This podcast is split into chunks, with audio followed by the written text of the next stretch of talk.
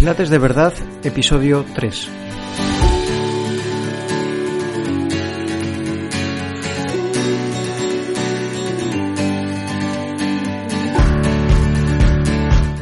Muy buenas a todos y bienvenidos al tercer episodio del podcast Pilates de verdad.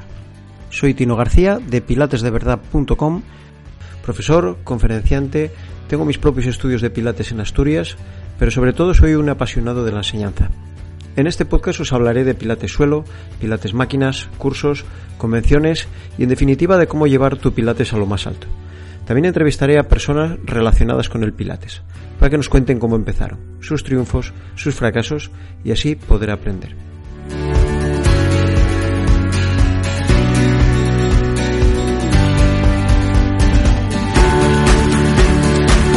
Hoy voy a hablar de un tema importante, la relación.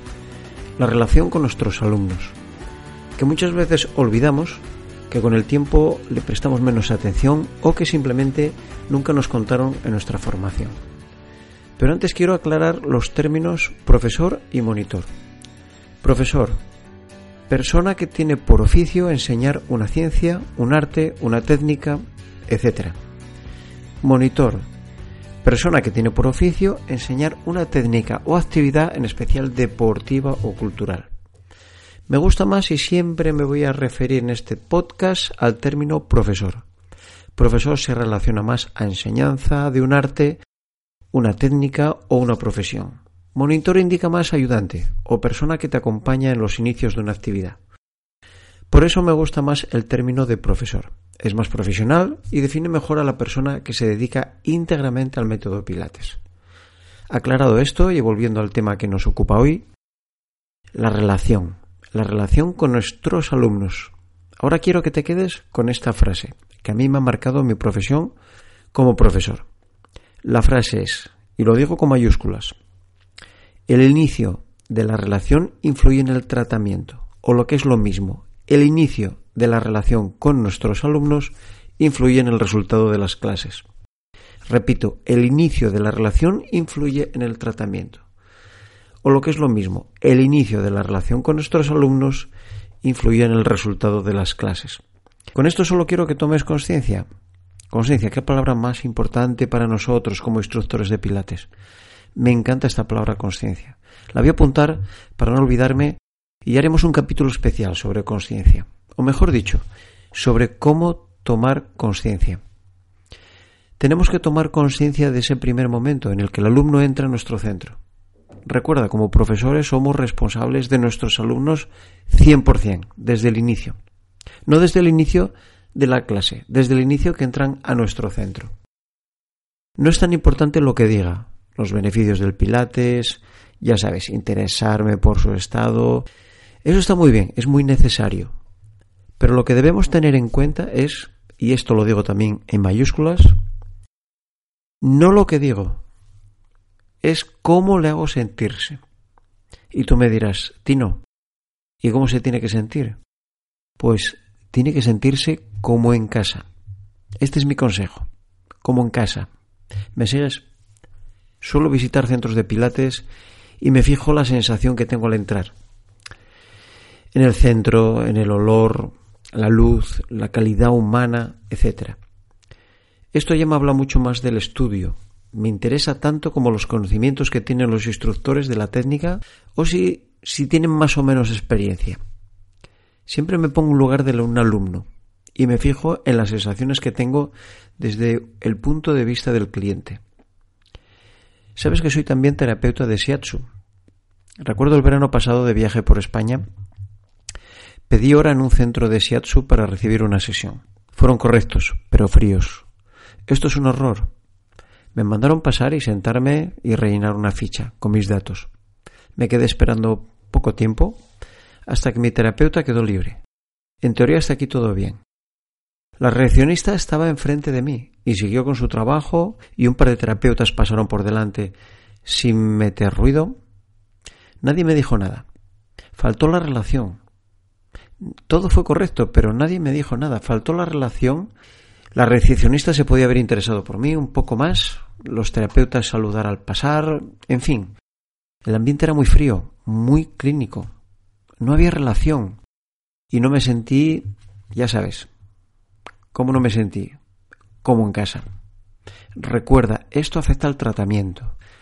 El shiatsu que recibí, en el fondo, fue igual, frío, un shiatsu sin calidad. Este error hace perder silenciosamente muchos clientes. Al salir me preguntaron qué tal. Muy bien, dije. Genial. Todo correcto. Seguro que pensaron que el trabajo fue bueno, pero en realidad yo simplemente fui un buen cliente. Un cliente por lo general siempre tiende a ser correcto y en definitiva ser un buen cliente es ser agradecido con el servicio prestado. Simplemente fui educado también. Con lo cual, el cliente no te va a decir la verdad al salir. Puedes trabajar así sin darte cuenta y los clientes no te dan el feedback correcto. No te enteras de que no hay una relación. En verdad no te has ganado la confianza del alumno y no va a volver. El cliente dice que muy bien y no vuelve. Algo falla. Sin embargo, hay otro tipo de cliente y es ese cliente protestón que siempre lleva tiempo en el centro, es un alumno ya de tiempo y siempre te está protestando por falta de detalles, que si falta esto, que si renueva esto, y no se borra nunca. ¿Nunca te has preguntado por qué? Esto se debe a que está interesado y te dice la verdad. Con este tipo de clientes, con este tipo de clientes podemos mejorar. Recuerda, el que no está interesado te dice que todo bien y no vuelve más. Y al que protesta, para que mejores, lo echamos. Así funcionamos a veces, sin darnos cuenta. ¿Dónde está el valor y la ayuda? En mi centro animo a todos los instructores a saludar, continuamente, a cualquier alumno e interesarse por ellos, aunque no sean alumnos de sus clases y dependan de otro profesor del mismo centro. Incluso haz lo mismo con los vecinos del edificio vecinos que no son socios del centro o vecinos de negocios. Cuando les tengas que dar clase algún día, ya tienes su confianza. Y si esto no lo has trabajado antes, repito, no lo has trabajado antes, y has pasado delante de él muchas veces sin interesarte o sin saludar, no sabes relacionarte correctamente. O hacer que un alumno se sienta aceptado, ¿sabes lo que es eso? Tu ego. Nunca van a confiar en ti. Ya sabes, el centro es la casa. Y tú me dirás otra vez, bueno, Tino, a ver, ¿y qué es la casa? Pues la casa es el sitio donde puedes ser tú como profesor y no tienes nada que demostrar. Y para los alumnos lo mismo. Es ese sitio donde pueden ser ellos y no tienen nada que demostrar. Esto no me lo invento. Ya nos lo decía Pilates. Pilates hablaba o llamó al centro corporal el powerhouse o la casa del poder. Cuando hacemos pilates para desarrollar nuestro centro físico, somos unas personas más íntegras. Se podría decir que una persona con un buen centro corporal es una persona hecha y derecha. Sí, sí, una persona de fiar. Suena bien, ¿verdad? Si tienes un buen centro físico, no tienes nada que demostrar. Un profesor con ego, lo primero que no tiene, y te lo puedo asegurar, es un buen centro corporal. Trasladado a un contexto más amplio de la vida, como le gustaba a Pilates, y recuerda que Pilates decía que no quería entrenar a personas o no quería entrenar a alumnos, quería transformar a personas en seres humanos. El Pilates siempre lo tenemos que ver como una técnica integral, holística. El centro de Pilates, el estudio de Pilates, el sitio donde vamos a trabajar todos los días, es el mundo en el que vives o interactúas con tus alumnos. Llevado a nuestro pequeño universo, es nuestra casa. Cuando tú tienes un buen estudio de Pilates, esto se traslada al cliente y desde un primer momento se siente aceptado. ¿Me sigues? Se siente aceptado. Es una sensación muy bonita. Enseguida puedes observar esta energía en los clientes. Ya te has ganado a la persona y todavía no ha empezado la clase. Cuando me refiero a ganarse a una persona, acuérdate, me refiero a su confianza. Sin su confianza no van a funcionar las clases. Si tienes su confianza, fijo que la clase va a ser un éxito. Otro punto importante a recordar es que todo instructor tiene que tener la responsabilidad de revisar todo. Ya no solo la que limpia, ni la recepcionista, ni el monitor anterior.